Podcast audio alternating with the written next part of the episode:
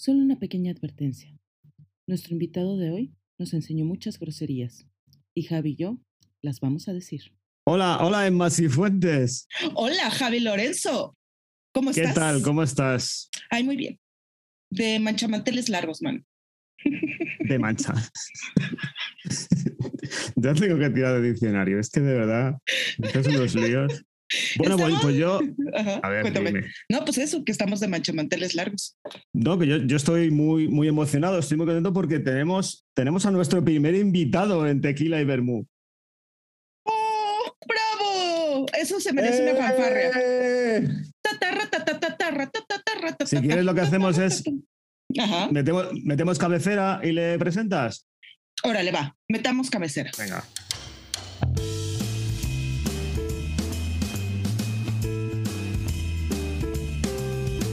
Comienza Tequila y Bermú, un podcast transoceánico con Javi Lorenzo y Enma Sifuentes.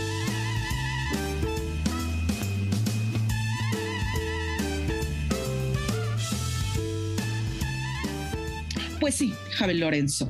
Pues tenemos a nuestro primer invitado en Tequila y Bermú. Él es un gran amigo, afortunadamente lo puedo llamar así.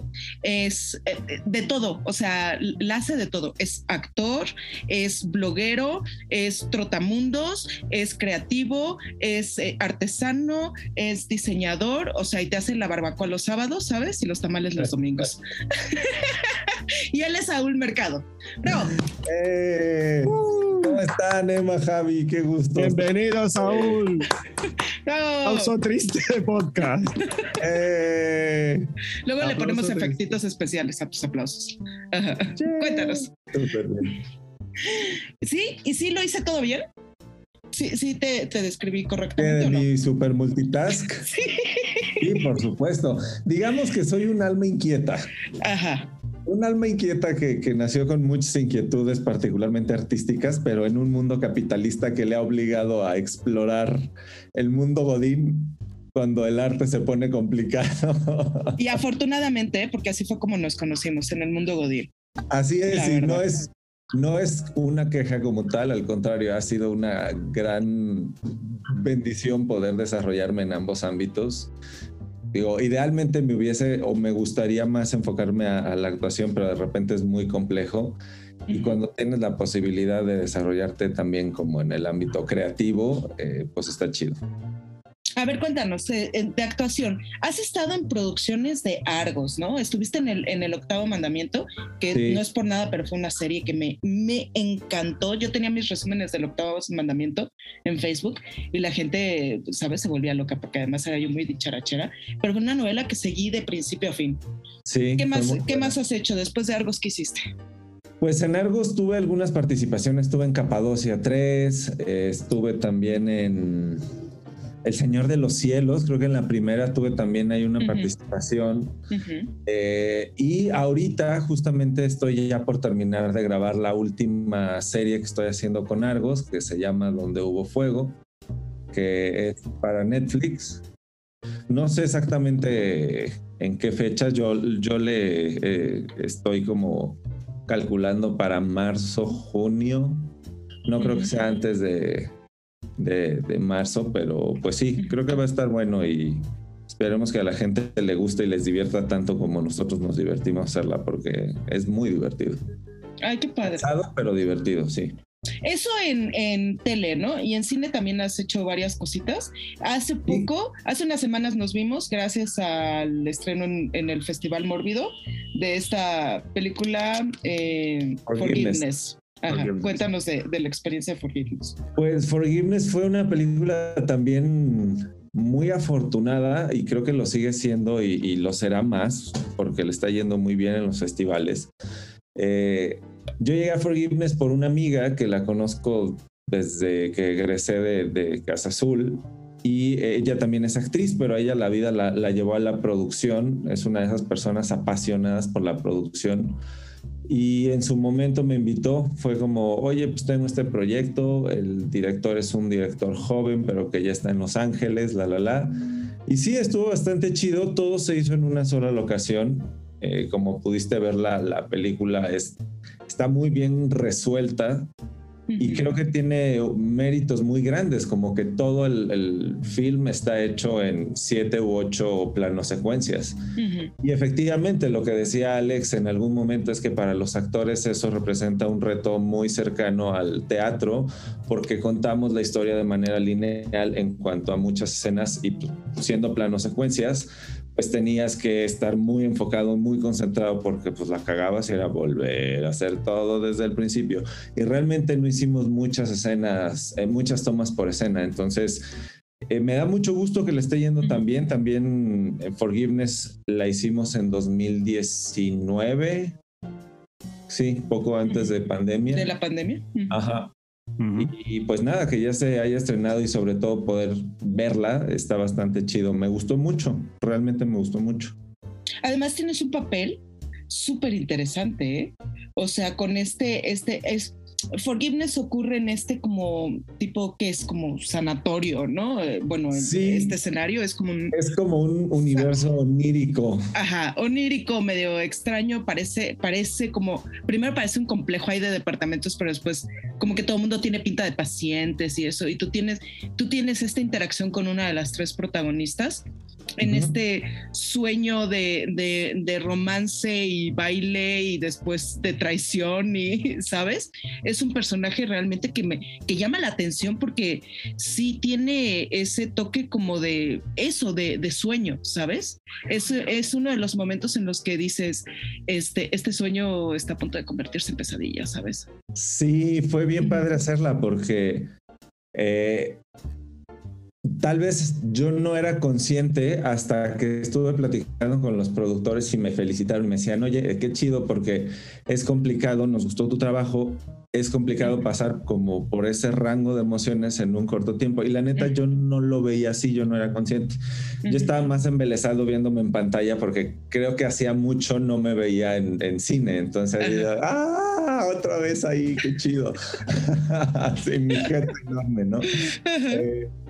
Cuando leímos el guion, creo que era un guion muy sencillo, pero a la vez muy complejo. Es una película que básicamente no tiene diálogos. Eh, entonces, entender cómo iba a suceder todo y cómo se iba a armar, creo que el único que lo tenía con esa claridad era Alex en su cabeza. Y lo, lo hizo muy bien, creo que lo hizo excelentemente bien con los recursos que tenía. Toda esta parte de la traición de mi personaje hacia Aisha eh, vino un día después de grabar la parte del baile. Y eso básicamente fue, no improvisado, supongo que Alex lo pensó y al otro día me lo planteó. Eh, entonces fue bastante chido porque eso me dio más oportunidad de tener una, sí, una línea dramática interesante, ¿no? fue muy lindo verlo. Bastante interesante. Una película es, es extraña al principio, le tienes que tener, ¿sabes? Paciencia al inicio, porque como el resumen, o sea, la sinopsis de la, de la, de la película cuando la ves, la buscas en Internet Movie Database o, o eso, te, te, plantea una idea un poco más claustrofóbica, aunque sí la película es claustrofóbica, pero sientes que el, el escenario va a ser nada más este, este cuarto y, y, estas tres, estos tres personajes van a convivir entre ellos, ¿no?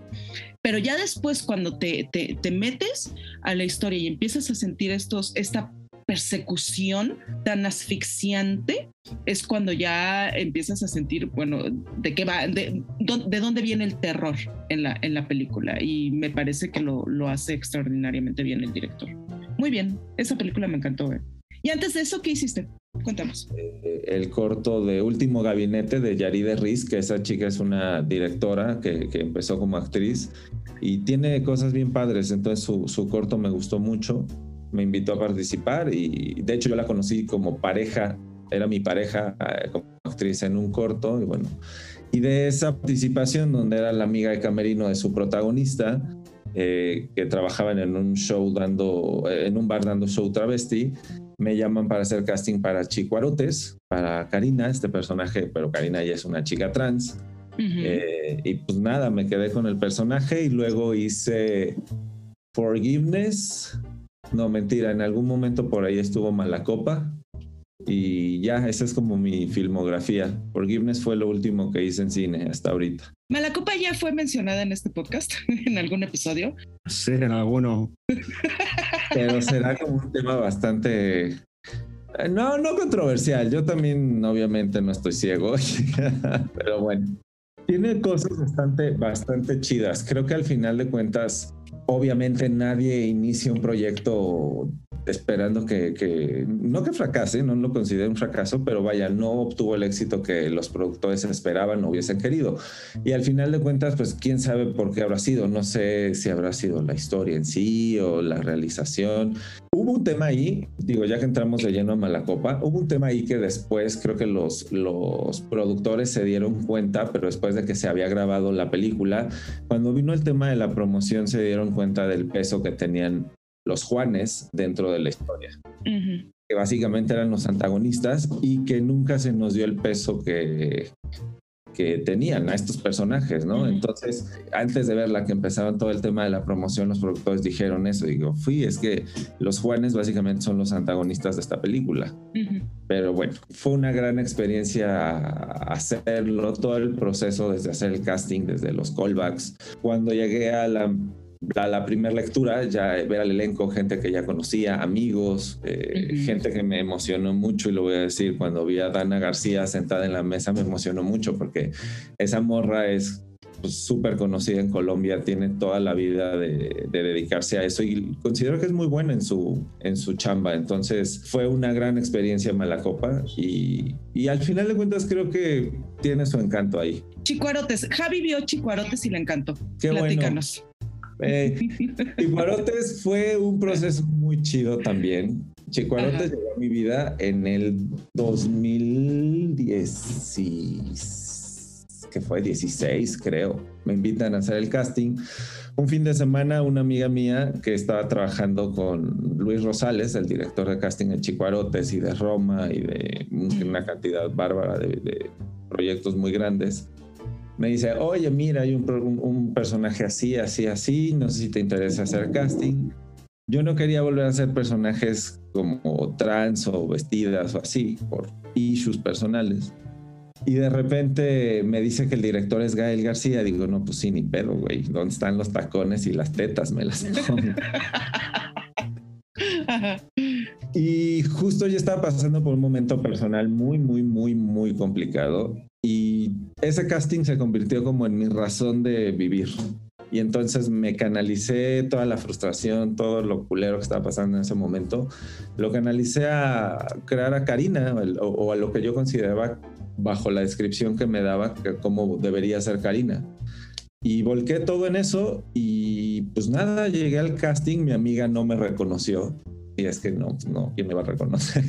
Ni mi madre. Llegaste todo así con la caracterización y todo, ¿no? Hacer Karina fue bastante chido. El, todo el rollo personal de los introyectos, trabajar el tema de que, una mujer trans y demás fue bastante chido. Y ya trabajar con Gael también fue bastante, bastante padre, a pesar de que no tenía tantas escenas y por ende no tenía tanto trato con él. También entendí por qué está donde está. Me parece que es una persona muy, muy inteligente con lo que hace, que es sencillo, que tiene una, una distancia con la gente, pero a la vez es cercano. No sé cómo explicarlo. Sabe manejar muy bien a las personas. Eh, creo que es una persona noble que, que, también hace las cosas porque quiere ayudar. Todo este tema que Chicuarote se grabó en, en San ay, no me acuerdo cómo se llama el, pueblo, pero es el, fue el, lugar más afectado eh, por el sismo del 2017. Y bueno, así fue la experiencia en Chihuarotes. Gael, eh, me gustaba que se tomaba el tiempo para decirte qué era lo que quería, cómo lo quería, y que si bien yo entiendo la importancia que tiene un protagonista dentro de una historia, porque en su momento también lo he sido y entiendo el, peso que corres cuando estás en las escenas, y hay ciertas escenas que son más, entre comillas, importantes que otras, pero justo eso, yo de repente tengo este feeling que los directores se desviven por los protagonistas y al resto de los actores es como te paras y hablas, punto. Y aquí no, eh, Gael fue bastante cercano, fue muy, muy claro, estaba como en esta apertura y de alguna forma también sabía lo que quería ver. Entonces fue bastante chido trabajar con él y, y tener toda la experiencia de Chicuarotes. Javi, Cuéntanos. tus impresiones de. Como No, a español, ver. cuéntanos, a ver. Como español, bueno, Reconquista en México, a ver. En principio, eh, pues eh, el, el diccionario español, mexicano, mexicano, español, porque ahí reconozco que todavía me sigo perdiendo. Pero a mí hay dos escenas que me gustan mucho.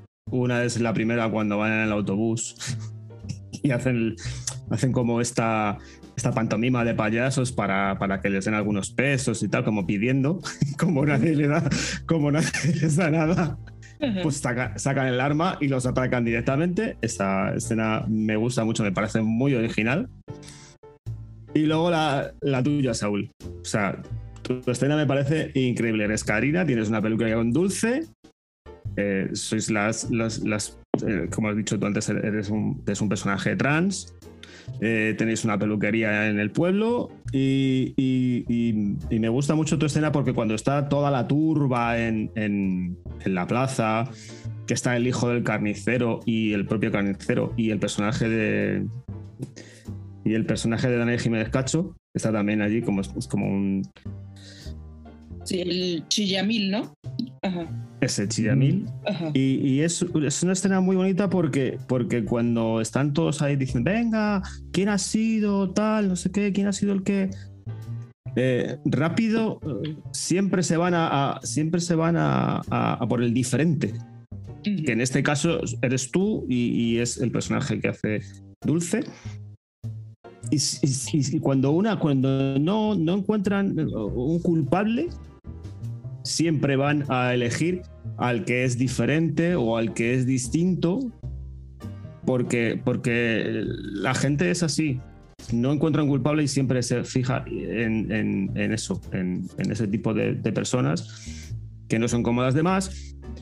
Entonces me gusta porque ahí sales tú defendiéndote a capa y espada, con lo cual me parece brillante. Luego eh, es como, como, no, es que a ellos les gustan los niños y tal, no sé qué, pero es que tú nunca, en las, en las escenas tuyas de la película no se ve esa, esa situación, entonces es, es como que la gente eh, se lo imagina, pero, pero en ningún momento sale eso en, la película. Sales tú en esa escena y luego otra en, la peluquería. Pero en ningún momento se ve que, que- que sea que te gusten los niños o que vayas a hacer algún mal al ni- a ningún niño ni nada de eso. Es, es, es el, el- el- El juzgar a la El- otredad, ¿no? Sí, Es la, la- la obsesión que tiene la gente por porque si no encuentran un culpable, buscar a, a una persona que es eh, diferente del resto. Es como encontrar al. Es la cacería de brujas y los más débiles socialmente hablando. Eso es, Ujú. son eso los es. responsables, ¿no? Fue bien padre porque justo cuando íbamos a hacer mi- mis dos segundos de fama, mis, mi escena en Chicuarotes, eh, estaba platicando justo con Gael y Gael me decía, tal cual, imagínate que todos estos te quieren linchar, güey, te tienes que defender. Ya, claro, güey, bastante, bastante eh, repudio sienten en general o, o bastante mofa hacen ya de Dulce y de Karina por ser personas trans, porque antes eran Melesio y Arcadio, porque, ¿sabes? Eso Vivir es. el cotidiano así que yo, ahí fue donde ent- entendí, dije, wow, qué valor tienen las personas trans, realmente una persona que dice, me vale madre el mundo. De hecho, mi compañera, está, eh, yo soy Karina, ella es Dulce, Dulce. ella es una chica trans.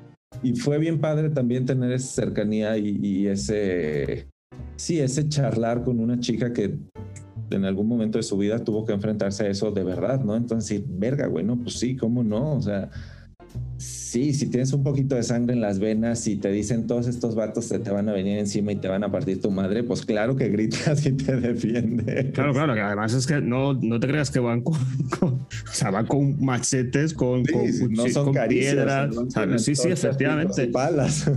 Entonces, claro, es- esa situación para, para, para tu personaje es es una situación muy comprometida, porque es que si, si eso va para adelante, os, os llevan para adelante, ¿sabes? Exacto. Entonces, eh, me parece una gran escena dentro de la película. Tiene más escenas la película, pero a mí esa me, me- como que me toca. Me toca por, por, por el significado que tiene. Pues sí, ay, bien, Saúl, bien. Nos encanta, nos encanta todo lo que, lo que, lo que has hecho, la verdad. Nos falta encontrar, y eso sí lo estamos busque y busque en el internet, eh, donde chocan las olas. Sí, es verdad. es verdad. La hemos estado busque y busque y no la encontramos, ¿eh? Tengo fe de encontrarla, Saúl, tengo fe de encontrarla algún día. Ok, en donde chocan las olas es una película de temática gay que nos llevó a un festival de temática gay. Eh, se llama El lugar sin límites en Quito, Ecuador, y el nombre del festival es justo en honor a la película mexicana, El lugar sin límites. Eh, y la verdad es que después de que festivaleó, Abraham hizo otra película que se llamó La cruel invención del tiempo, también de temática gay. Curioso que él no sea gay, eso es muy raro, que, sea un director heterosexual que esté haciendo contenido gay. Está chido. Eh, pero creo que en donde chocan las olas no logró ningún tipo de deal para distribución. No sé si Abraham ya no lo quiso continuar o si realmente no lo logró, no sé nunca qué pasó. Y yo tengo una copia, ni siquiera de la película terminada, es uno de los drafts que me dio, pero así casi casi bajo firma de hay de ti que lo distribuyas para poder tener escenas para mi demo. Ajá, ok pero salvo las copias que tenga él y los festivales a los que las mandó, no existen. Y varias personas después de que se exhibió, se estrenó en la Cineteca, después estuvo en, en el Chopo, en el Festival de Acapulco cuando existía, eh, y en Ecuador, te digo que fuimos para allá. Eso no recuerdo el año, habrá sido hace unos, no sé. Es del 2013, dice aquí. Ah, muchas gracias. Sí, entonces no creo que la encuentren próximamente en algún lugar del Internet. Bueno, pero ¿sabes en dónde sí te podemos encontrar en Internet, mijo? ¿Dónde? En todas las redes sociales. Estás cañón con los viajes de Monkey. Cuéntanos eso, please. Ay, mis viajes de Monkey. Pues fíjate que Viajes de Monkey surgió por una inquietud y por una idea muy naif en mi cabeza, que fue así como que, pues mira, si me gusta estar a cámara y, y, me gusta o quiero viajar, pues qué chido tener un canal de viajes y te, que te paguen, ¿no? Que sí, a huevo, qué fácil. O no, no está, no es así de fácil la ecuación. Pero una vez que ya me había metido el río, dicen por ahí un supongo que es un dicho español porque lo escuché en una canción de Mecano, que uno nunca sabe qué tan hondo es el río hasta que mete los dos pies, una cosa eh, y nada, me, me llevó cada vez más allá a intentar profesionalizar el contenido. Empecé con mi celular y sin equipo alguno, sin micrófono, sin estabilizador. Poco a poco fui comprando eh, el equipo y durante los últimos que 10, 11 meses he estado como subiendo un video semanalmente. Empecé con esta inquietud de, de, decir, ah, sí, ok, voy a viajar y me van a pagar por eso. Ya que entendí de qué iba y que no era así de sencillo, encontré un nicho que me llamó mucho la atención y que venía de una inquietud bien personal, que era compartir la región de los Altos de Jalisco, que es de donde soy yo. Yo soy de Arandas, Jalisco. Y dije, bueno, si no tengo el presupuesto para irme todavía, ya déjate tú el extranjero, a cambiar de estado y pasar una temporada levantando material para un, contenido mucho más choncho o, que implique una producción de mayor valor, que pero pues pueda hacer un contenido de calidad de los lugares que tengo cercanos. Y un poco la filosofía de Viajes de Monkey empezó a tener ese sentido, decir, claro, nosotros de repente como locales puede que despreciemos los lugares que tenemos cerca y que a lo mejor los, los minimizamos cuando si te fijas por otro lado hay personas que viven en el extranjero que morirían por venir a conocer el rancho que está al lado del tuyo. Entonces eh, he encontrado un, público muy interesante en toda la comunidad eh, mexicana, particularmente de Jalisquilla, de la región de los Altos que está en Estados Unidos, eh, que ven sus pueblos, que ven sus ciudades y que dicen, no mames, hace un chingo que no voy, o yo viví ahí, o bla, bla, bla. Eh, ha sido muy padre también el empezar a tener este contacto con una comunidad. no es tan sencillo crear una comunidad. Eh, es un trabajo bien demandante la generación de contenido.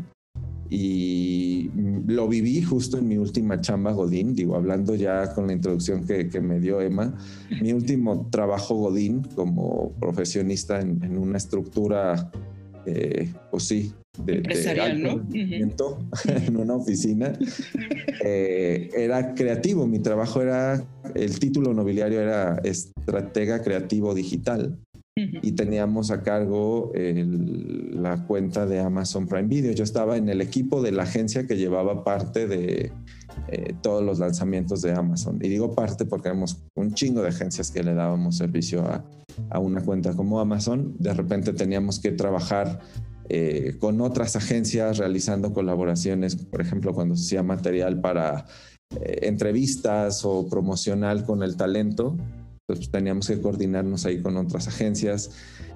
Y justo ahí viví el, el, infierno que puede llegar a ser la creación de contenido. Por Dios, es un hoyo negro en el universo que te succiona la vida y el alma.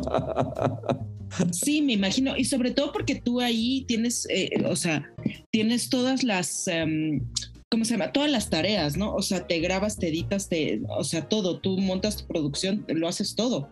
Sí, en Viajes de Monkey yo soy todólogo, o sea, si yo no programo el posteo, no hay posteo. Entonces, justo ahorita Viajes de Monkey está en una, no es una pausa total, pero digamos que el ritmo está un poco más relajado, porque mientras estuve acá en México con lo de la grabación de la serie esta para Netflix, que ya estamos por terminar, eh, me lo puse como reto, decir, no voy a dejar de hacer viajes de Monkey, aunque esté grabando, pero no mames, llegó un momento en el que dije, no, güey, ya, bájale de huevos, relájate. Sí, güey, no, no, o sea, llegaba yo de los pinches llamados a las 11 de la noche a grabar voz en off para estrenar el, el viernes a las 9, así, no, no, pues ya el otro día llamados a las 7 y media de la mañana, 8 de la mañana, o sea, despiértate a las 6, 7, no, está cabrón. Sí, te entiendo, te entiendo, pero ese canal yo, yo, o sea, es que además es, es maravilloso porque tienes unas, tienes unas tomas padrísimas, tienes el carisma, tienes todo, o sea, tienes eh, el contenido yo veo ese canal, es una, es una joya, ¿eh? de verdad. Y vas a ver, o sea, en, nada vamos a ver que Viajes de Monkey va a explotar cañón. Y al rato nada más no te me pongas como Luisito Comunica y te vayas a Chernobyl y chingaderas así, ¿eh? por favor. No, sabes que justo hoy pensaba cómo podía empezar a, generar un diferenciador y me gusta ver la evolución que ha tenido Viajes de Monkey desde la calidad del video. O sea, Invertí en equipo en mi última, o sea, cuando renuncié a este hoyo negro de contenido que era trabajar en esta agencia para este cliente, fue una gran experiencia, me nutrió un montón, pero dije, no, yo no quiero una vida así, la neta. Y entonces parte de mi, de mi finijito fue invertir en equipo, en equipo, en programas, en cursos de doméstica, en también hacer alianzas eh, por ahí el, con algunos medios, con algunos pues, patrocinadores. Y ahí voy, o sea, realmente a veces me, bajonea que no tiene las vistas que yo quisiera que tuviera o que no tiene el alcance, pero crece, crece todos los días, hay, hay, seguidores, suben, eh, las vistas también, entonces pues, nada, es una cuestión de mantener el, foco y el trabajo. Quiero empezar a enfocarlo que el hilo conductor sea... Eh, el arte en general. Por ejemplo, a mí me encanta todo este tema de los murales y yo mismo que pinto y que me gusta todo lo que tiene que ver con pintura. Eh, quisiera poder enfocarlo un poco más allá, que, puede ser que el hilo conductor de viajes de Monkey ahora sean estos murales o este arte urbano o lo que esté sucediendo, el hilo conector para platicarles de, del lugar como para tener un, diferenciador y que también comparta un poco más de que me gusta. Claro, esa es una idea muy buena. ¿eh? Sí, que si bien los incluyo justamente por eso, ¿no? Porque a todos lados que voy veo murales, digo, así a huevo, y siempre los incluyo. Entonces, bueno, veré cómo, cómo lo puedo manejar por ahí. Pero yo quería hacerte una pregunta porque es que me corroe mucho. O sea, eres actor, eres bloguero, eres pintor, hacedor de barbacoas. ¿Qué te falta, Saúl? ¿Qué inquietud crees que te falta? ¿Hay alguna inquietud? Uy, Dios mío, no me digas eso. Creo que lo que realmente me falta, esa pregunta tiene dos, dos vueltas para mí. Tiene jiribilla. Lo que me falta realmente es foco, enfocarme en una sola cosa, pero es que eso no me cuesta mucho porque hay una frase que dice elegir es renunciar. Entonces, no puedo dejar de actuar porque extraño diseñar y ahorita, por ejemplo, a mi cliente, tengo un cliente freelance de marketing que le ayudé con el rediseño de su producto, eh, de, la etiqueta, cambio de presentación, eh, el vato se está internacionalizando. Entonces, eso me encanta, decir, ah, huevo, estoy sumando valor a un emprendedor que es de mi pueblo, que el vato tiene la humildad de agradecer el conocimiento que yo le estoy compartiendo, que de repente en las agencias es como todo lo que hagas nunca va a ser suficiente, que eso, eso era mi gran sensación, por eso renuncié. Entonces, lo que me haría falta sería como el foco, sin embargo, lo que me haría falta explorar creo que es un chingo de cosas. Como les decía, soy un alma muy inquieta y, y me encanta explorar. Entre ello, me gustaría explorar la música. Tengo ganas de bueno, no tengo ganas de componer, ya compuse letras y tengo la melodía en la cabeza, necesito quien me ayude a traducirla, porque eso sí, no lo voy a estudiar. Eso sí, ya no. Pero sí necesito armarme de un equipo como para hacer unos pininos por ahí. Eh, tengo ganas de aprender a hacer resinas. Lo de los tacos y la barbacoa me viene porque mi papá es taquero, literal. O sea, yo crecí vendiendo tacos. Entonces, eh, pues nada, a, veces me pesa un poco decir, probablemente yo no he llegado al lugar que me gustaría llegar como actor porque no he, eh, no me he enfocado tal vez lo suficiente, no lo sé, pero por otro lado también he disfrutado mucho lo que he hecho y también el poder generar esta, este personaje competitivo dentro del mundo laboral Godín también ha sido muy interesante porque las herramientas que me ha dado la actuación para poder destacar dentro del mundo Godín, pues han sido bastante, bastantes y, bastante importantes. Entonces, al final creo que pues estoy bastante contento y sigo luchando al final de cuentas por lo que quiero. También la actuación es, es una profesión muy compleja y tú tampoco puedes dejar de comer porque no estás actuando. Entonces, y más cuando tienes tantas habilidades, tantas inquietudes y ya deja tú de talento, pero al menos conocimiento que sí he estudiado bastante entre cursitos, entre aquí y allá. Entonces también el explorar y hacer todas esas cosas, pues sí. Al final vuelvo al punto que todas mis, o, la mayoría de mis intereses tienen que ver con el arte o las manualidades, ¿no? Este tema crafty, eh, sí, como todo eso. Las resinas les traigo muchas ganas de aprender a hacer resinas. Yo, de verdad te lo digo, yo, o sea, noto por el, por el tono de tu voz que en, todo lo que haces y en todo lo, que emprendes, das el máximo y te implicas en todo lo que haces. Por, yo solo, y solo por, por, por cómo explicas cada cosa que haces, y por cómo la explicas y por el tono y el énfasis que le das a las cosas que explica, noto que disfrutas con lo que haces. Sí, la verdad es que sí. He, descifrado mi personalidad y mi personalidad funciona por desafíos. Pero esos desafíos tienen que ser, o sea, mi yo interior los tiene que aceptar y decir, sí, a huevo lo vamos a hacer, nos vamos a aventar, cueste lo que cueste, va y es algo que o lo abrazas o no lo abrazas. Y esos desafíos han venido siendo todo, ¿no? Desde eh, estudiar una carrera, después de que estudié diseño, brincar y decir a los 26 años, eh, ahora quiero ser actor. Vaya, no es que ahora quiero ser actor, es que toda la vida lo he querido hacer y ahora tengo los medios o, es ahora o nunca, entonces me aviento y lo hago. Eh, sí, han sido muchas cosas, pero pues gracias a ello también he tenido las, las experiencias que, enriquecen, que al final pues es lo único que te queda, ¿no? Pues nos encanta que estés aquí y que nos compartas todo lo que, lo que estás haciendo y lo que te apasiona. Gracias. Bueno, Saúl, te vamos a dar el privilegio, ya que estás aquí, de que nos presentes el tema de, que es elegido para que hablemos hoy aquí en Tequila Bermú pues mira, justo, justo ahí donde, en, los varios vértices donde mis aficiones entre la gráfica y la actuación se unen, creo que es las películas de animación. Cuando yo me iba a graduar de mi primer carrera, que es diseño gráfico, mi tesis fue de ilustración de cuento infantil. Yo quería ser ilustrador. La realidad es que la vida me llevó a la publicidad y me encantó. El capitalismo de todo lo que da, ¿no? es, como hacer, es como hacer películas, pero para productos.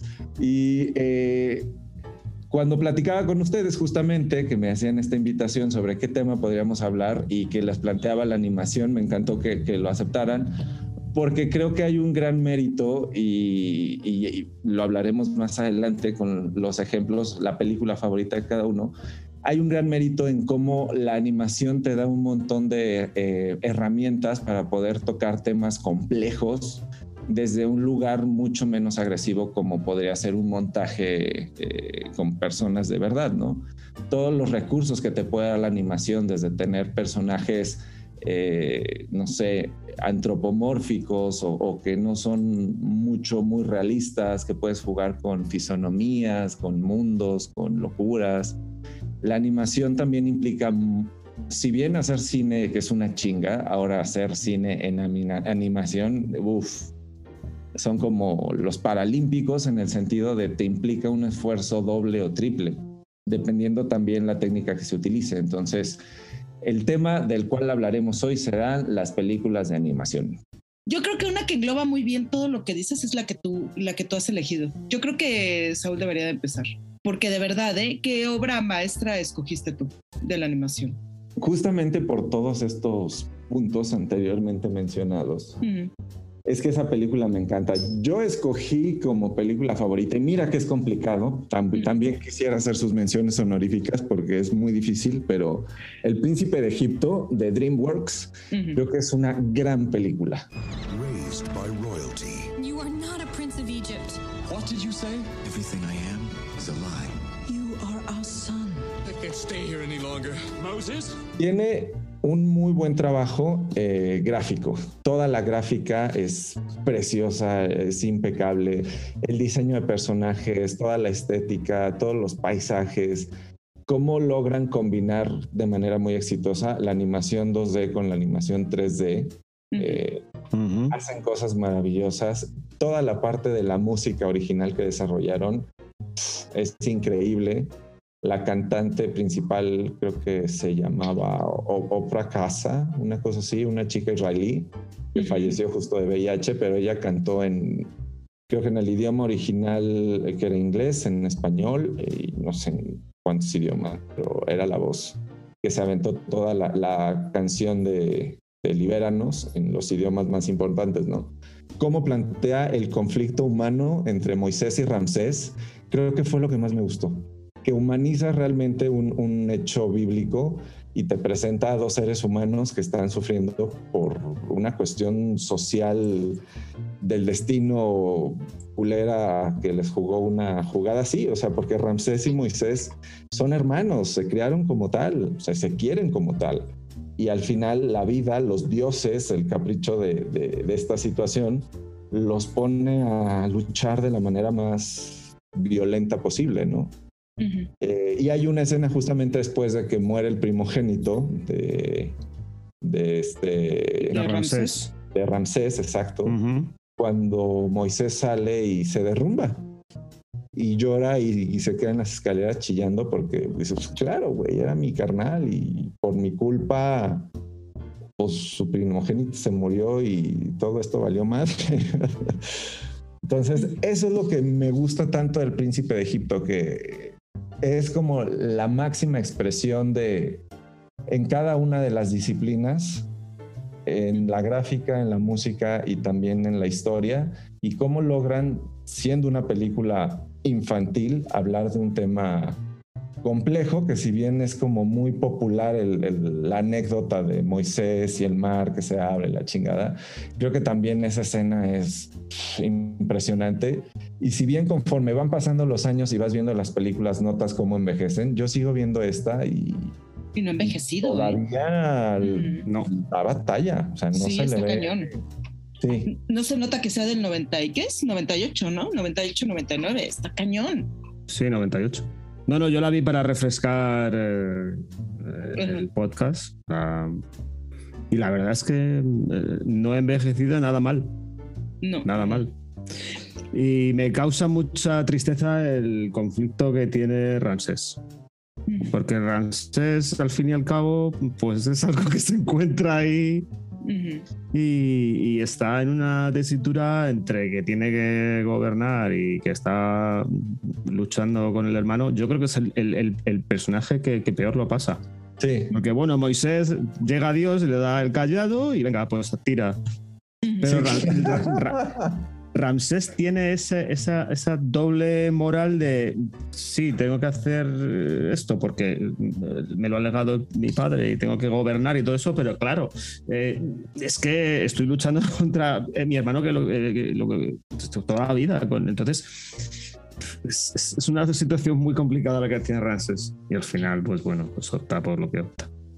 Y es que yo creo que también una, una de las cosas más poderosas de la película es que a pesar de que ser de un, relato bíblico, no es, no, el tema no es la fe. O sea, la fe no es algo que tengan que luchar por eh, tenerla o por ganarla o por, sino más bien es esta, esta, es una historia de dos personas humanas con sus claroscuros.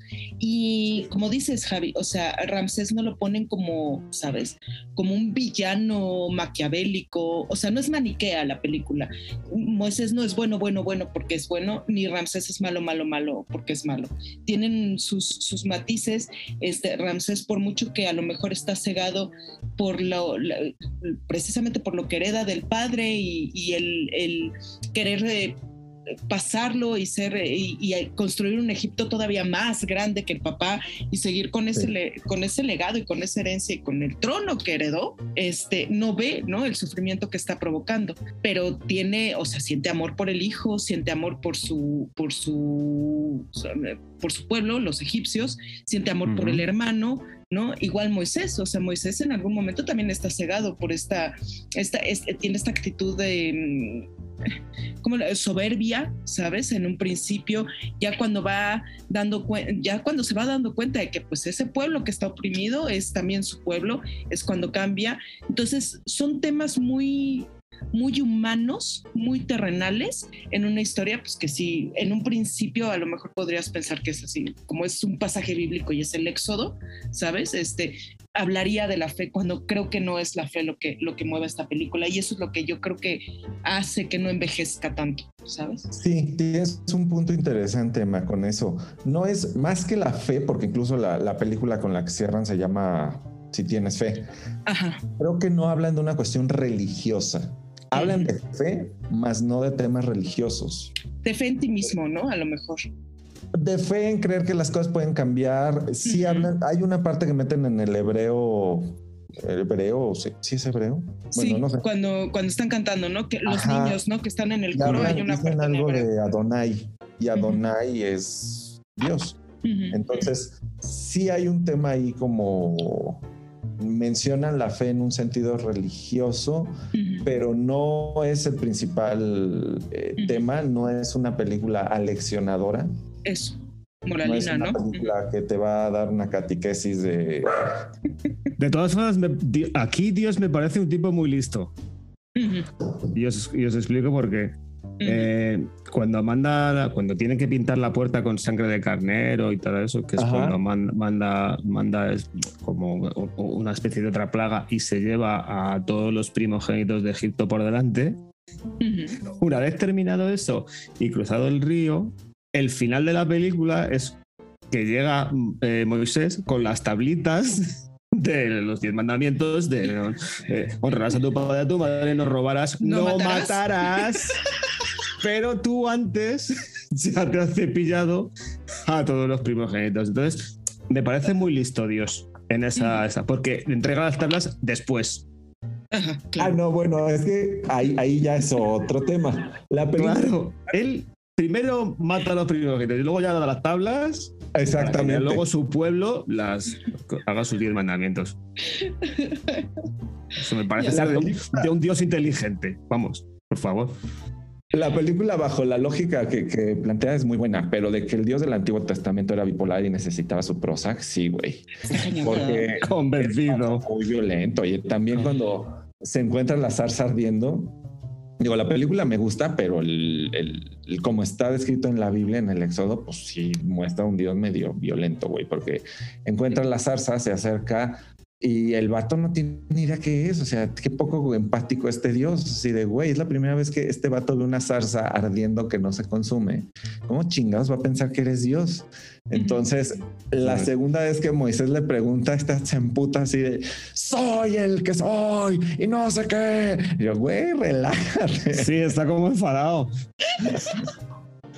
Sí, sí. Ay, Dios, güey. O sea. Sí, sí, Diosito es, es, es o sea, el, Dios de la Biblia sí hay que. Está tenso. Sí, el Dios del Éxodo sí, como que era ahí Géminis, ¿eh? Se le chispaba de repente. Formas, cuando le da el callado y empieza a hacer ese, tipo de, cosas maravillosas que hace como el mar rojo, las plagas y todo eso, ¿nos recuerda un poco a Harry Potter? cuando le dan la varita y empieza a hacer trucos de magia. Entonces, empieza, o sea, es como que le dan el callado y entonces Moisés empieza a hacer como trucos de magia y dices, pero vamos a ver, o sea, ¿cómo? Pero además, yo creo que, yo, creo que J.K. Rowling se, se inspiró en el Antiguo Testamento. Se inspiró en el, en príncipe de Egipto por el tema de la varita, ¿sabes? O sea, porque es que vamos. Es, Fíjate que analogía no la había visto así, pero puede ser. Te lo juro, ¿eh? O sea, yo pensé así, digo, hostia, Harry Potter. Oiga, pero ya regresando, por ejemplo, a la película un poco, esa escena de la zarza, qué maravilla de animación. O sea, toda esa parte cuando se mete a la, caverna y empieza a crecer esta, como este, este tono verde, ¿no? Que así como que se ve medio, medio a lo lejos cuando se le escapa la, oveja y empiezan a adentrarse en la cueva y de repente ves la, zarza y está, ¿sabes? Con esta llama verde cuando acerca, ¿no? Su, su, su bastón. O sea, toda esa escena en animación a mí se me hace magistral. Ves el movimiento en el piso, o sea, es eh, una maestría en, dibujo y en animación, de verdad. En el uso de colores, de perspectiva, de todo. Porque además la, la cámara se mueve con, con, un arte, ¿no? Para mostrarte, en cierta forma, aunque es un espacio reducido, pero para, para mostrarte la grandeza del momento, ¿sabes? Y sí llega un, un punto en el que te sientes súper pequeño, ¿sabes? Y eso es como que un tema que tiene mucho la película. Tiene estas tomas increíbles cuando, sobre todo cuando están construyendo, ¿no? Los, los, los esclavos, este, estas eh, obras, ¿no? La esfinge y demás, y estás así y ves lo grande y te sientes chiquito. Y lograron el mismo sentimiento en este espacio tan reducido con una zarza, sí, ardiendo, ¿no? Y logran que, te sientas igual de pequeño que cuando estás ahí en Egipto viendo estas obras y estos andamios que, bueno, corren hasta, hasta, hasta el cielo, ¿sabes? De todas formas, el personaje de Moisés también tiene, tiene miga, ¿eh? Tiene miga porque, porque a mí me, me, me, gusta mucho cuando se va de, de, de Egipto cuando sale ya sale corriendo porque ya no, aguanta ver eh, cómo están tratando a los esclavos y a, su pueblo. Y cuando llega al desierto se despoja de todo. O sea, él, tira todas sus, sus pulseras, sus, y se queda con el anillo y pasa a ser y pasa a ser un, pues eso, pues como, como un pastor. Y eso es tremendamente difícil. Si, si fuese un personaje eh, si fuese un personaje de, no ficción como es este, un personaje real, sería muy difícil interpretar eso porque pasa de tenerlo todo, o sea, de, vivir en un palacio con tal, a ser un pastor, o sea, a no tener nada. Entonces sería muy difícil. Eso en animación está muy bien hecho porque, porque la verdad es que, pero a lo mejor si en los 10 mandamientos o en alguna de estas sería más complicado.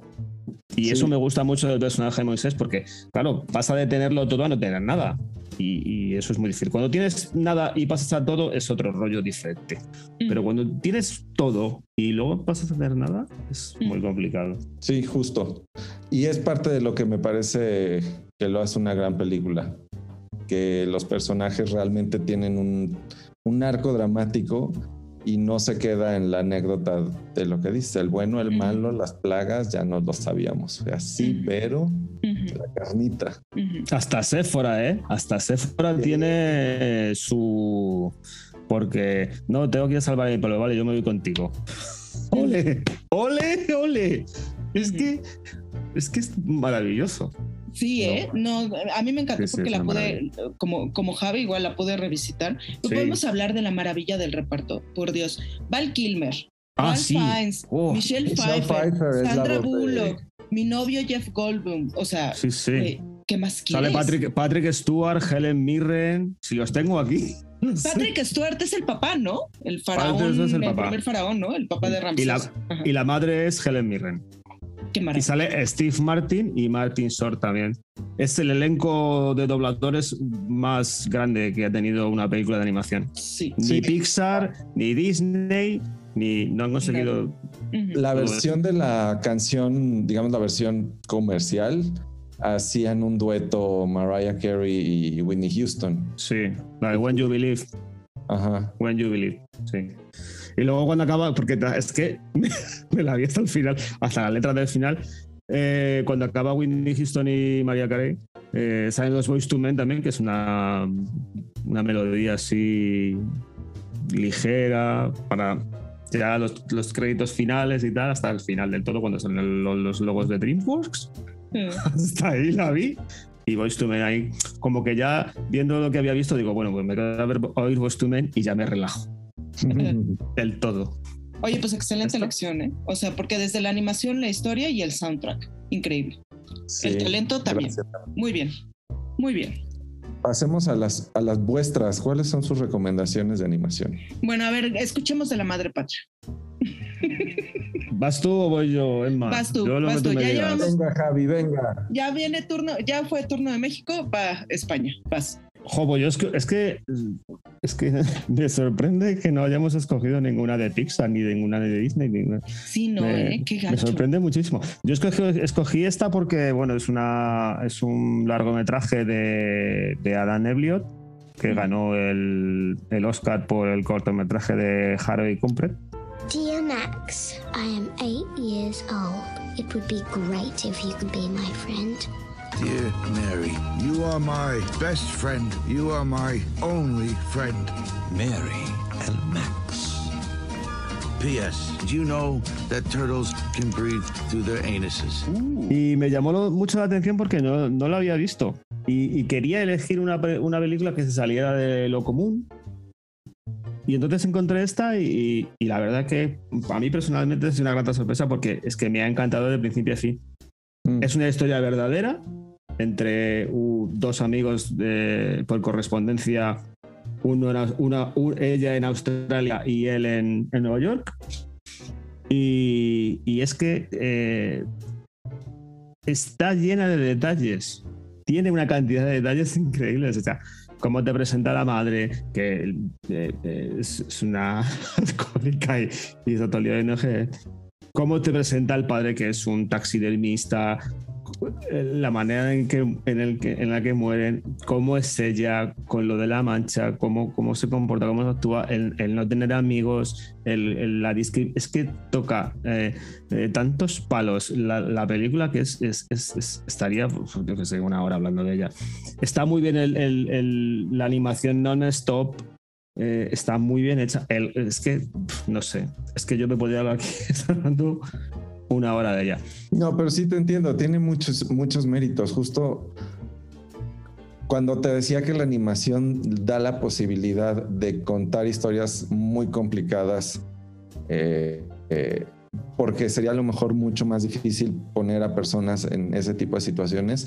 Eso es. Algo que es bien importante resaltar en el planteamiento que haces para la gente que lo esté escuchando es que estos amigos por correspondencia tienen una diferencia de edad de treinta y tantos años, ¿no? Es Eso es. De 40 sí, sí. 44. Una niña de 8. Eso es. Entonces, Eso es. el hombre tiene todos los males del mundo, tiene una enfermedad mental, no me acuerdo cuál tiene. Asperger. Asperger, sí. Tiene Asperger.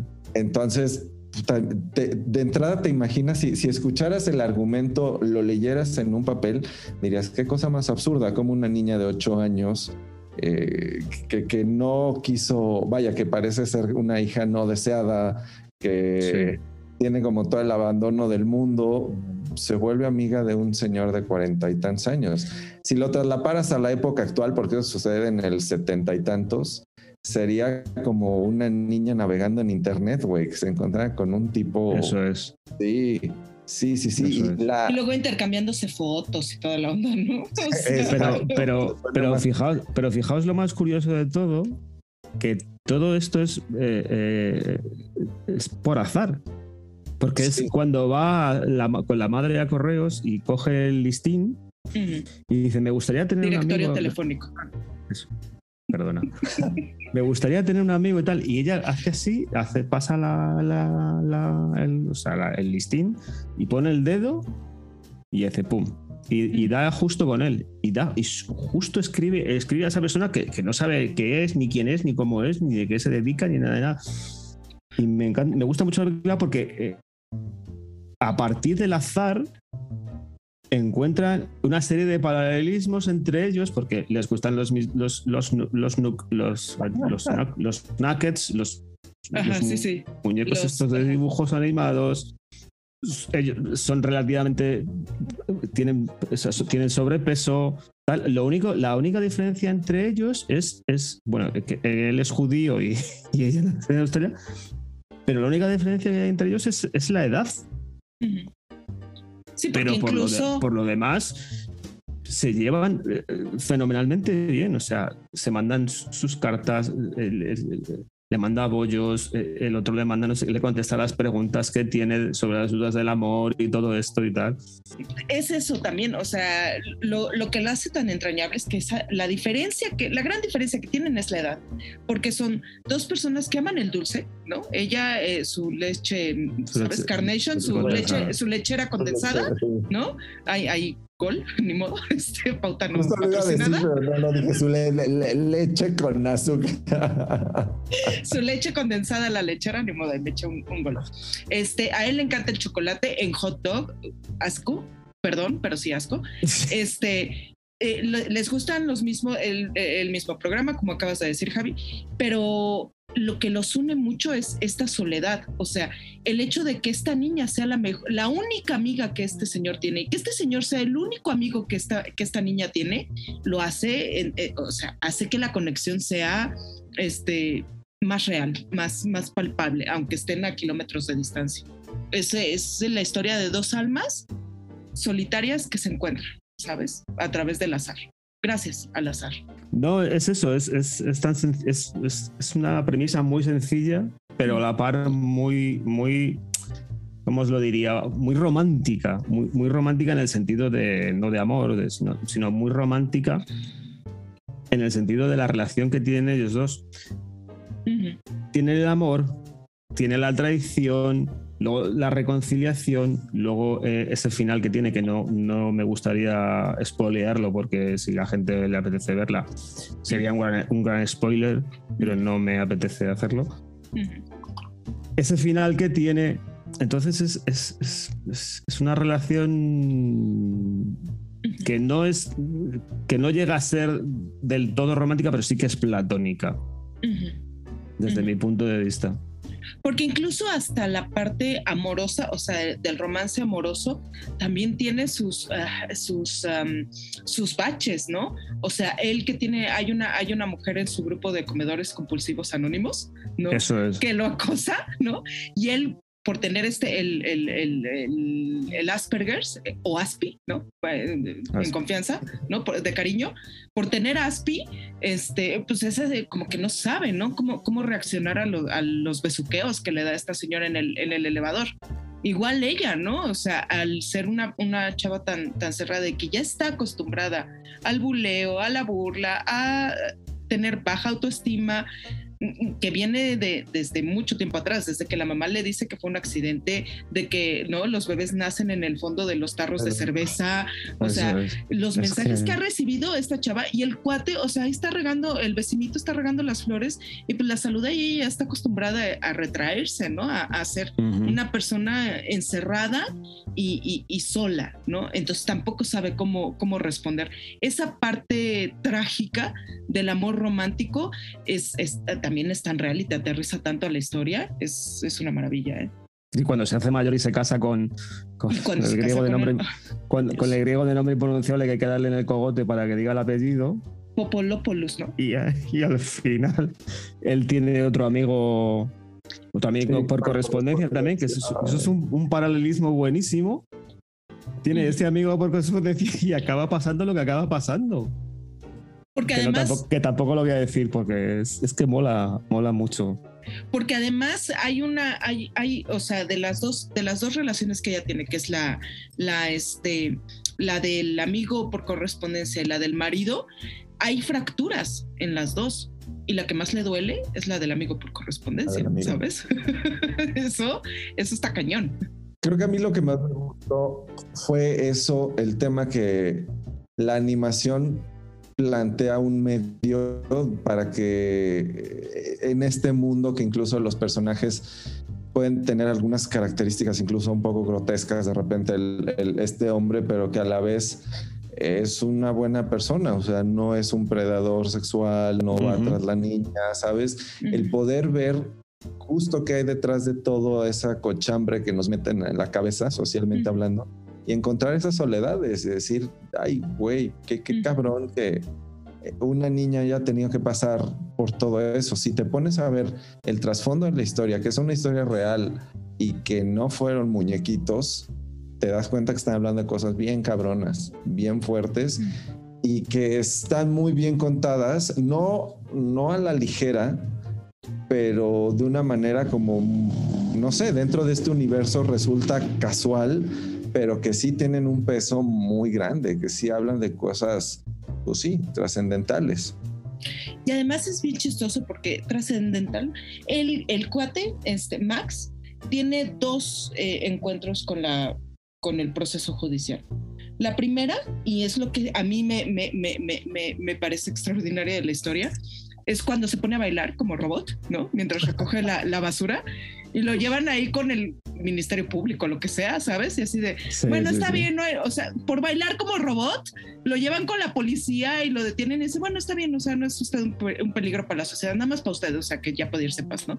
Y la otra cuando se le cae el, el aire acondicionado, ¿no? Entonces, eh, son cosas que están fuera de, ¿sabes? De, de él, que de verdad eh, revelan ciertas, este, ciertos prejuicios de la sociedad, ¿no? El rarito, eh, otra vez, el miedo a la otredad, ¿sabes? El rarito que está bailando en la, en la, en la cárcel, en la calle, y este, este, este señor que está completamente solo con un trastorno de- de- del comportamiento que a lo mejor en esos años todavía no se puede diagnosticar, pero que se ve que tiene cero apoyo del, de su, ¿sabes? Del, del arrendatario, de quien esté eh, Mm. cuidando el edificio. Porque si se cae el aire acondicionado, perdóname, pero no es la culpa de él, ¿sabes? Entonces, son cosas así como que están, que son, son consecuencias que el- los que están a su alrededor van creando, porque incluso cuando le escribe la carta le dice, ay, en, en cosas así menores, este, no ocurrió nada interesante más que, ¿no? Me acusaron de homicidio involuntario, Eso este, es, ¿no? eso es. Entonces, Me llevaron a un, llevaron a un centro psiquiátrico allí. Ajá. y se murió la vecina, ¿no? Ajá. Entonces es así como de, güey, o sea, para que veamos que, que no es, o sea, el problema no es las personas con ciertos trastornos, sino cómo nosotros nos relacionamos con ellos, porque ellos tienen una forma de relacionarse, ¿sabes? Sobre todo gente que, que tiene este, trastornos de- del, del comportamiento como Asperger, como autismo, como, ¿sabes? Todo lo que viene dentro del espectro autista. El problema no son ellos, somos nosotros como los prejuzgamos y como los señalamos y como los, ¿sabes? Los tratamos. Sí, es una sociedad fabricada para estandarizarnos en la mayoría, vaya, en lo más posible. Entonces, cuando hay personas literal que son completamente distintas, es mucho más sencillo rechazarlos a que el sistema haga un nuevo sistema para poder incluirlos y entender que nos tenemos que adaptar. Ujú. Sí. ¿Sabéis qué, ¿Sabéis qué es importante de esta película? Y por eso, por eso te decía a ti, Saúl, antes lo de, lo de tu personaje en Chico 3. Lo más importante que hay, porque si no, si no pasa esto, no hubiese continuado, es cuando el vecino, que no tiene piernas, que, que las pierde en la Segunda Guerra Mundial, que tiene ese síndrome de que no puede salir a la calle porque le pasa de todo, Es- Agorafobia. es capaz de cruzar la calle y llamar a la puerta y sacarla para que ella vea la caja de los, de los nuggets que le ha mandado Max en- para reconciliarse eh, y, pe- y- y- y pedirle perdón. Por eso te digo, Saúl, que hay, hay, hay cosas pequeñas que hacen una cosa grande. Porque sin, sin ese detalle, la película no, no podría haber seguido. Sí, O sea, claro. no, no se, se hubiese estancado. Sin ese detalle, la película se acaba ahí. Y aparte el personaje, este personaje, por minúsculo que parezca, tiene esa, o sea, tiene su arco dramático, logra vencer ese miedo para poder pues, Claro, claro, también. ser el también. héroe en ese momento. Claro, eso Pero es. además, ¿no les encanta que ella de niña dice que su miedo es la homofobia? Porque en esa edad, ese, eh, en, en esa edad todas las fobias son las mismas, son iguales, ¿sabes? O bueno, por lo menos yo lo leo así, ¿no? Entonces su miedo es la, la homofobia, ya cuando va creciendo ya le va escribiendo, ay, sí, sigue con su, con su agorafobia, ¿no? Que ya Oiga. entonces ya entiendes, ah, es el miedo a salir, ¿no? Pero como que de niña decía, ay, sí tiene una enfermedad que se llama homofobia. Sí, De todas es formas, pegado. Las cartas que tienen son, son muy graciosas porque cuando ella le escribe y le dice que tal, le gusta, que si le puede decir cómo es el amor y, y si le puede que hay un niño que se mete con ella y tal por lo de la mancha y él le contesta, dice, no, pues dile que es una mancha de chocolate que va a ser lancero y tal. Y, y- y que, que si el semen, que si qué, que, que si trabaja en no sé dónde y no sé cuándo y tal. Son, son cartas, vamos, pues, políticamente inadecuadas. Yo no Inadecu- incorrectas, eso es, o sea, ahora mismo eh, te llega a ti una carta de esas o a un niño de 8 años de esas y le meten en la cárcel directamente, vamos. O sea, le meten el talego, pero, pero, pero así, sin... Y, y- y es- es- es- es- también es mucho la naturalidad con la que está contada, ¿sabes? O sea, no, no hay prejuicios con respecto a, a- a tanto las cartas como se, que se, que se envía él como las que envía ella, ¿no? Eh, es como cero prejuicios y, y no vamos a prejuiciar a nadie y, y vamos a hacer vamos a contar las- los sentimientos y las cosas como son. Pero sabes qué así. interesante que justo yo no lo había visto así, pero tienes toda la razón. Los personajes que son capaces de tener una conversación sin prejuicios es una niña de 8 años y un señor de 44 con un desorden mental que lo hace ser una persona cruda y directa. Eso es. Cual lo que planteaba Emma también es cierto. O sea, el tema no son ellos, el tema somos nosotros que no estamos acostumbrados Eso a. es. Hablar directamente, ¿no? Es, es complejo pensar en una conversación de un hombre de 44 años hablando de una forma natural y despreocupada de semen, testículos, la, la, la, eh, con una niña de 8 años, ¿no? Pero te das cuenta justo, o, o cómo lo plantea, que es desde ese lugar como de un niño de 8 años también, un hombre de Ujú. 44 siendo como muy, ah, pues así es y ya, no, no hay ese malicia. Mm. Sí, muy buena película, Javi. De Sí. verdad, ¿eh? Gracias por Muy la recomendación. Gracias. Porque no, yo no la conocía hasta que la. No, la yo, la tampoco. mesa. Ok. Bueno, Emma, pues ala, Tierra. Cuéntanos. el ciclo. cierra el Voy a cerrar yo con todo el optimismo, ¿sabes? Y toda la hippies, porque sí es medio hippie esta, esta película. Este. La, a mí la película de animación que más me ha marcado es Katy la oruga. Katy la oruga soñaba ser algo más que un gusanito Javi la odió, es lo que estoy viendo ahorita. Yo no he dicho eso, por favor, de mi boca eso no ha salido. Fue la primera película que yo vi en el cine. O sea, en el cine, sí, o sea, la primera vez que yo fui a un cine a ver una película fue a ver Katy la oruga. Era doble función y creo que era Katy la oruga y los aristogatos. Y este, y quedé fascinada, la verdad. Así, o sea, un día mi mamá estaba estaba tejiendo así, yo estaba brincando así de un lado para el otro y mi mamá dijo, ¿sabes qué? Como que se hartó de mí y dijo, ¿sabes qué? ¿No quieres ir al cine? Y yo así de, ¡oh! El cine, ¿no? Y en esa época, pues el cine era así como de, ¿sabes? Así de, vas a estas grandes salas en donde cabían 300 personas, ¿sabes? Y no era como ahora, ¿no? Que tienes un complejo y con, o sea, tenía dos salitas enormes y este, y te- tenías dos películas para escoger. Y estaba la matiné de, este, de Katy la Oruga y los Aristogatos, doble función. Y empecé a ver Katy la Oruga y qué maravilla. Una historia de una oruga regordeta, ¿no? Como la llaman. Sí. Eso es. que no sabe qué quiere ser. No sabe qué quiere ser y entonces la madre naturaleza se le aparece y le dice, Katy, sal, explora el mundo. Si te quedas ahí en tu cerezo, nunca vas a saber qué es lo que te gusta, qué es lo que quieres. Sal, explora el mundo y luego ya vienes y me dices qué es lo que quieres ser, ¿no? Pero, pero se, le, se le parece como el arbusto a Moisés, ¿eh? Igual, ¿eh? Ah, sí. Se le parece igual. Digo, anda, mira. Me pareció curioso cuando lo vi. Dije, anda, sí, pero es como el arbusto de Moisés. Sí.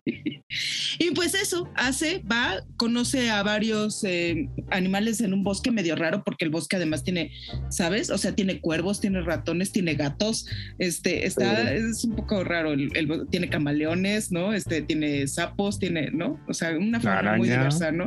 Tiene ara- la araña, Que que es le, una enseña, maravilla que le enseña a tejer.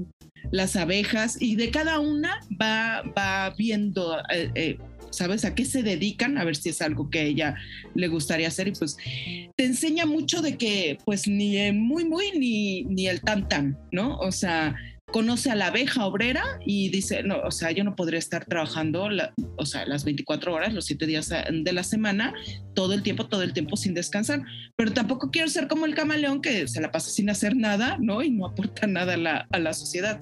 Tiene unos mensajes muy, ¿sabes? Socialistas, ¿no? se encuentra con un sapo que es vendedor y le dice y le dice algo que a mí Que le da crédito. que le da crédito. A mí me golpeó cañón porque es así de la única forma en la que tú puedes ser feliz es poseyendo algo. Quieres poseer algo no pues sí ahí- pues ahí está un botón esta es la única forma que puede, o sea, quieres ser feliz, tienes que ser poseedora de algo, ¿no? Y le da el crédito y ahí le firma y toda la onda, ¿no? Y entonces ahí va con su botón, eh, que la, casi la mata, ¿no? El botón, además, o sea, le trae una de problemas, o sea, es una película que sí te, te golpea, güey. Cuando eres niño te golpea. no sé, ¿ustedes la vieron? Está en YouTube, por cierto. Sí, Sí. sí, claro, claro.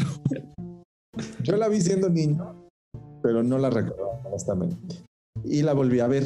Ajá. La verdad, me parece que sí es para un público muy, muy, muy chiquito, Ujú. muy, muy peque. Yo también la debía haber visto siendo un escuincle no menos de, no más de cinco años. Pero creo que tiene todos estos mensajes, unos que te golpean en ese sentido. Digo, cuando era niño no lo entendía. Ahora que lo ves como adulto, sí dices, güey, qué pedo. O sea, lo del botón, sí es de qué onda con el capitalismo, ¿no? Que por otro lado, la Katy bien lista, porque cuando la vayan a buscar ya no es Katy la oruga, y es la flor que vuela. Entonces, Eso es. Pero es la flor que vuela, pero el sapo no se le olvida, ¿eh? Porque le saca ahí el contrato y toda la onda, le, le enseña la firma y todo, ¿no? O sea, o sea, el capitalismo nunca te olvida. Ajá. Eso es. el juro de crédito jamás se olvidará de ti. ¿Cómo ves? A Javi, Javi, ¿qué te impactó? De Katy la. No, ya ¿No te lo tienes dije. comentarios? No, sí, sí, ya te lo dije cuando. Sí, venga. O sea, cuando Gilberto Y Katy y se van a la ciudad. Katy se van al bar el ratón. con el ratón, se van al bar y están ahí de parrandeo. O sea, a mí me parece ya alucinante. Sea, pero no sé, es que esa. No entiendo, no entiendo cómo, cómo puede acabar ahí Katy la oruga cuando, cuando es una oruga que está buscando su, que está muy bien, que está, está buscando su, su camino, ¿sabes? O sea, todo esto es un proceso lo que está haciendo Katy la oruga, pero que acabe en un bar en la ciudad, ahí me chirría, me chirría un poco. Eh, la verdad es que me gusta mucho porque, porque gracias, a, a- gracias a las cosas que va aprendiendo, al final pues llega donde están sus antiguos amigos y teje esa, esa, Su capullo. Ese capullo y se convierte en lo que ha estado buscando durante toda su película. Que está muy bonito al final porque luego va, cuando, cuando ya es una belleza máxima, va revoloteando por y va Viendo a sus amiguitos. Sí, como que haciendo un, Un repaso, paso, ¿no? un paso atrás, sí, todo lo que han dado al principio, luego lo vuelven a andar y, y está, está muy bien. Me gusta Chester y me gusta Clyde. Me parecen, me parecen muy, me parecen muy graciosos porque al final, pues, pues mira, eh, se redimen y tal y al final son, son, pero son graciosos como hablan y todo eso. Me, me gusta Chester y Clyde. Gilberto, bueno, está ahí y tal. Y Katy me gusta bastante. Pero la peli reconozco que está bien. Sí que, sí que comparto la, la opinión de Saúl de que es para un público Muy, muy chiquito, ¿no? Ajá. a lo mejor como yo, que soy como Max. Pero bueno, Ajá. mira, nunca está de más. Ajá. Fíjate que tiene, tiene varias cosas. A mí, es que a mí me sorprende. Mi mamá era muy revolucionaria y ya sabes, muy hippie. Entonces, pues ella sí me explicó la película así, a- a- ¿no? Con, o sea, no, no me dijo, ay, ay, lo que entienda la niña, ¿no? Sino sí, así me- a mí me hablaba así, ¿no? Tú tienes que buscar tu ser y tienes que buscar lo que te guste y no te, no te conformes y no seas tan, ¿no? Ni te, ni te esclavices, ni, te, ni seas una huevona improductiva ni nada. O sea, tú a lo que amas y eso. Y a mí la película se me quedó cañón, ¿no? Porque yo también decía, bueno, pues sí, o sea, a lo mejor no puedo escoger volar, ¿no? Pero sí eh, eh, en otros, en otros, en otros ámbitos y eso estoy haciendo. Estoy trabajando en lo que me gusta y lo que me apasiona. Este, pero sí Claro, tiene ujú. unos mensajes bien fuertes, o sea, cuando están en la ciudad y están hablando del hombre y ya están así, ay, me desespera hablar del hombre, podemos cambiar de tema, olvidémonos del hombre. Es que siempre habla de la paz y de, y de este, y de estar Sí. en, en- en armonía, pero se la pasa creando armas y en guerras y no sé qué, ¿no? Ujú. O sea, si eso para un, y eh, creo que es lo que me sorprende de Katy la Oruga, que para ser para un público tan menor tiene mensajes realmente fuertes, fuertes. O sea, porque sí es cierto, en ese momento en el que tú estás descubriendo quién eres, te vas a encontrar con un, con un mundo, ¿sabes? De opiniones.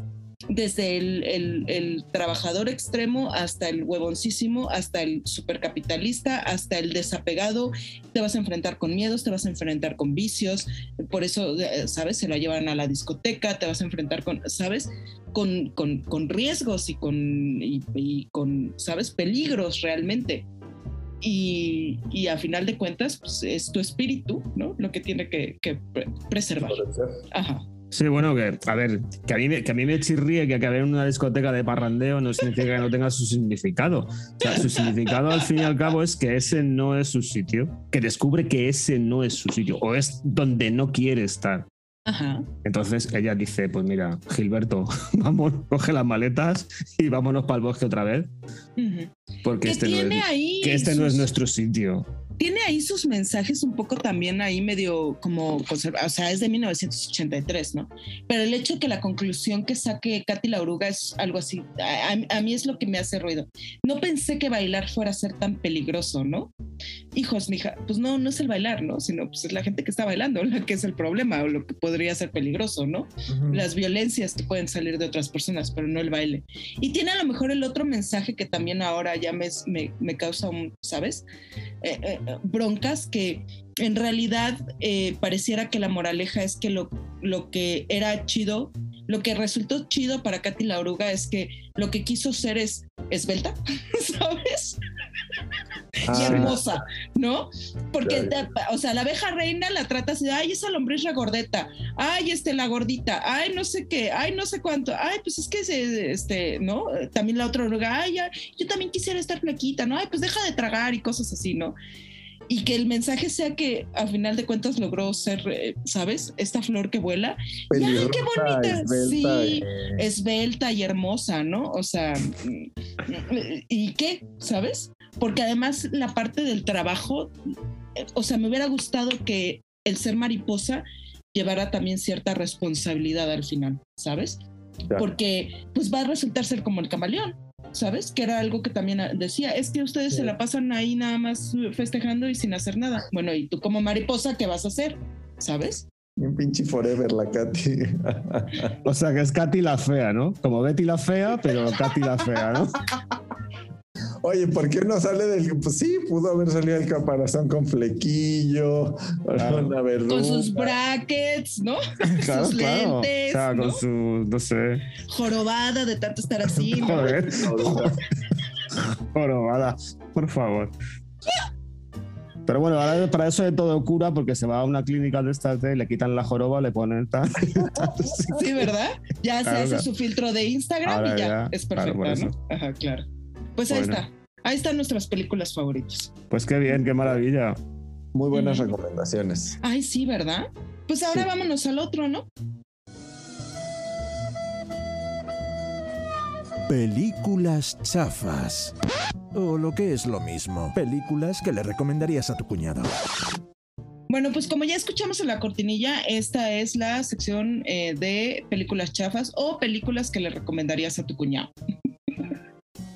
Así Eso. que, Saúl, cuéntanos, ¿qué película de animación le recomendarías a tu cuñado? Pues mira, realmente yo no entendí muy bien la tarea y dentro de mi lista No, no pasa nada, Saúl. hice una lista de películas malas. Ajá. Ninguna de ellas es de animación como tal. Sin embargo, creo que puedo incluir una. La semilla de Chucky es muy mala. No es de animación, pero usa mopeds.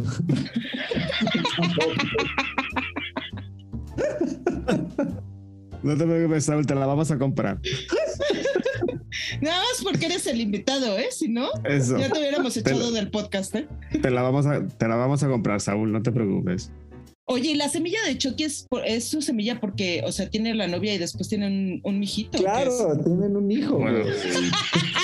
Es Sí, cuando pero- están planeando en Halloween meterse al cuerpo de no sé quién y Chucky, todo machista, heteropatriarcal, quiere que el, el alma de un hombre, de un chico y no de una chica entre al cuerpo del muñeco, que el muñeco parece el David Bowie en crack, güey. No, no, no, no. Qué maravilla. Ay, qué yo maravilla. creo que, yo creo que Chucky ya tiene bisnietos, ¿no? Y todo, ¿no? Ya no, ya hay serie, acaban de estrenar la serie. ¿Cuántas, cuántas partes de, de Chucky tiene? ¿Siete, ocho, nueve? Tendrá bisnietos, ¿no? No, Y ya- Chucky estará en el geriátrico. Y aún así, este, haciendo el mal. Los nuevos Chucky ya son ecoamigables, son reciclables y los ven tierras y se desintegran. porque el plástico Chucky ya- tiene que estar ya jubilado. de alta tecnología. Está ya, pues, no sé, Ay, jugando a la petanca y todas esas cosas. Dios. Muy bien, pues muchas gracias por tu no recomendación, Saúl. La semilla de Chucky. El mijito. Dos puntos, el mijito. Parece genial.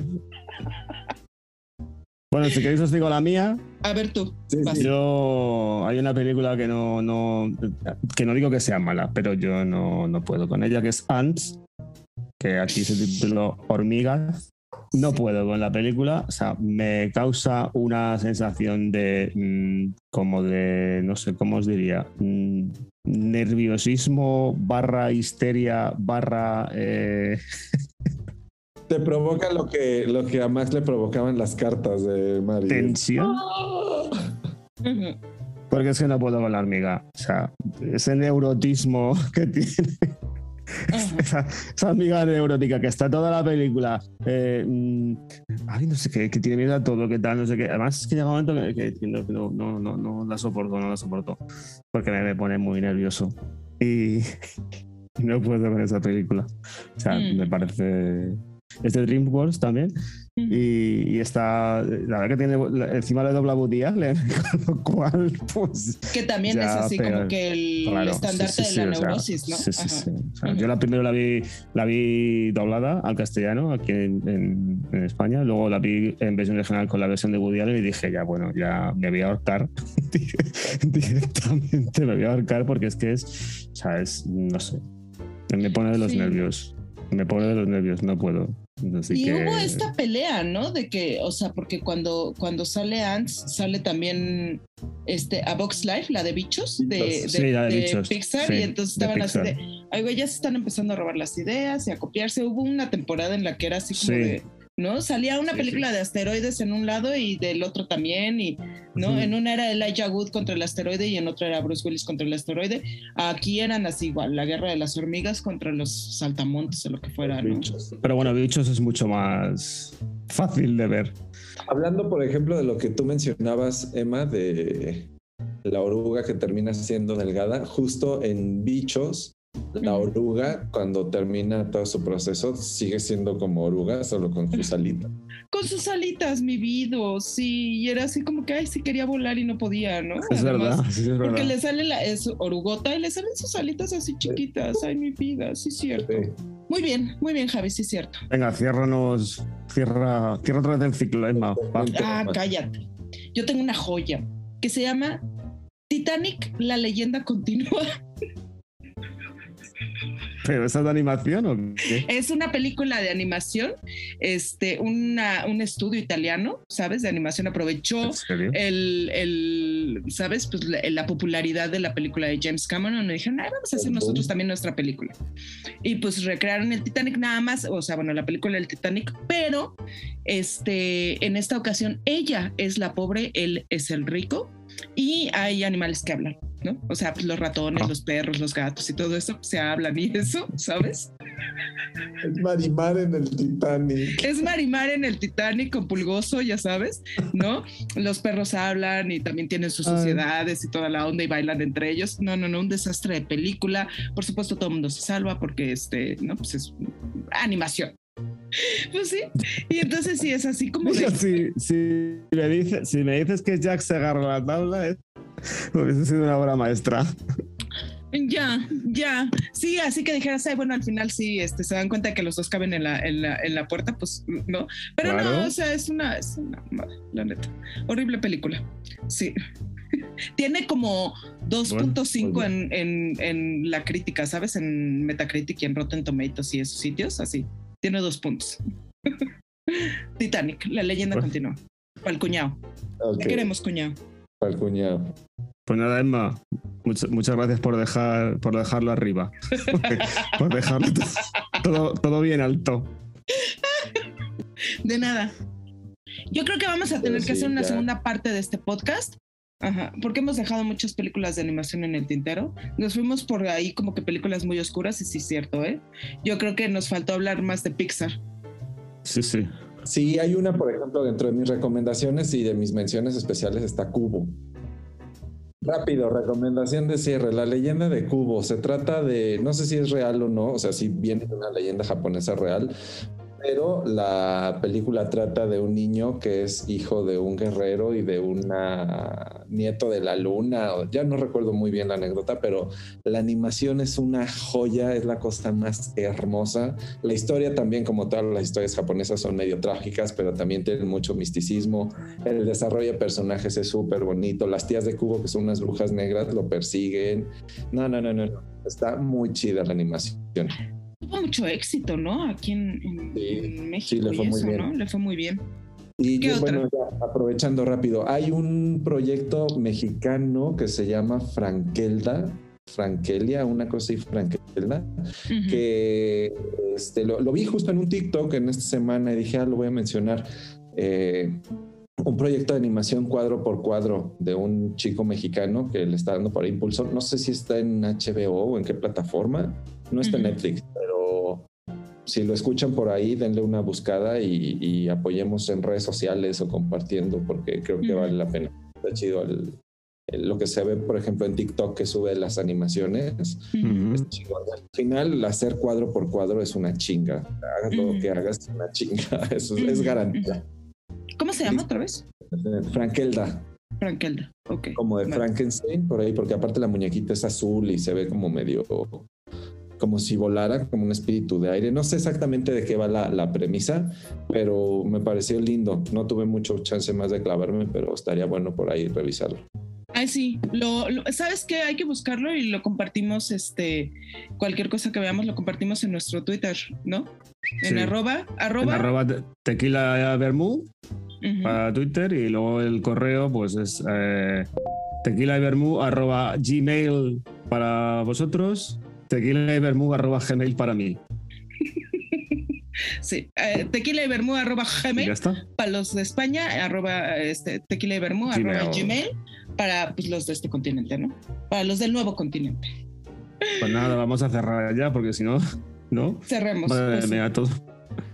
Bueno, Saúl, eh, que nada, que muchas gracias. Que ha sido un verdadero placer conocerte, ha sido un verdadero placer tenerte aquí. Y nada, yo te voy a empezar a seguir en tus redes y a ver tu, tu blog y todo esto. Y, y créeme que te voy a seguir. Te voy a seguir en cuanto corte aquí, me pongo a seguir tus cosas.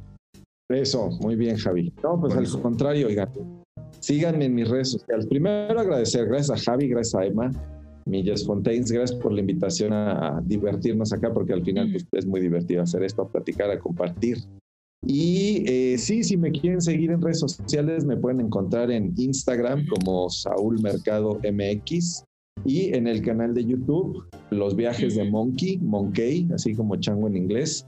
suscríbanse, síganme en el canal de YouTube y también en el Instagram y también tenemos fanpage de Facebook, por ahí pueden mandar mensajitos, dejar comentarios, lo que gusten, para que también estén al tanto de, de lo que estoy haciendo por allá. Pues sí, vamos a seguirte, vamos a seguirte, hay que de- decirle a todos nuestros Spotify escuchas que este a, a YouTube a suscribirse, a comentar y este darle me gusta, compartir y demás y pasar la voz, ¿no? Y a compartir sobre todo los videos. Ahorita el algoritmo ayuda mucho si compartes el video. Entonces, compartan amigos. perfecto. Muy bien. Pues nada, señores, señoras, muchas gracias por todo y nos vemos en el siguiente episodio de Tequila y Vermú. Gracias. Emma, di tu, Emma, di tu frase. Bye.